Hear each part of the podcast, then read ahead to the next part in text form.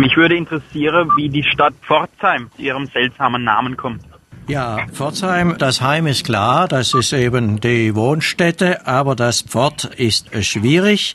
Es ist lateinisch. Es liegt das lateinische Wort Portus zugrunde, das heißt eigentlich der Hafen. Aber in Pforzheim an der Enz wird kein großer Hafen gewesen sein. Es ist aber eine Furt dort gewesen.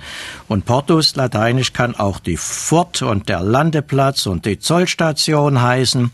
Das heißt also die Behausung, welche an einer Furt an der Enz sich befindet, die lateinisch Portus hieß, mhm. das im Deutschen dann mit der sogenannten Lautverschiebung zu Pforz wird. Wir haben ähnliche Sachen, etwa Peaceport an der Mosel oder Porz, eine Stadt am Rhein. Also das kommt öfter vor. Sagt denn auch sowas etwas aus über das Alter dieser Stadt, Herr Kunze?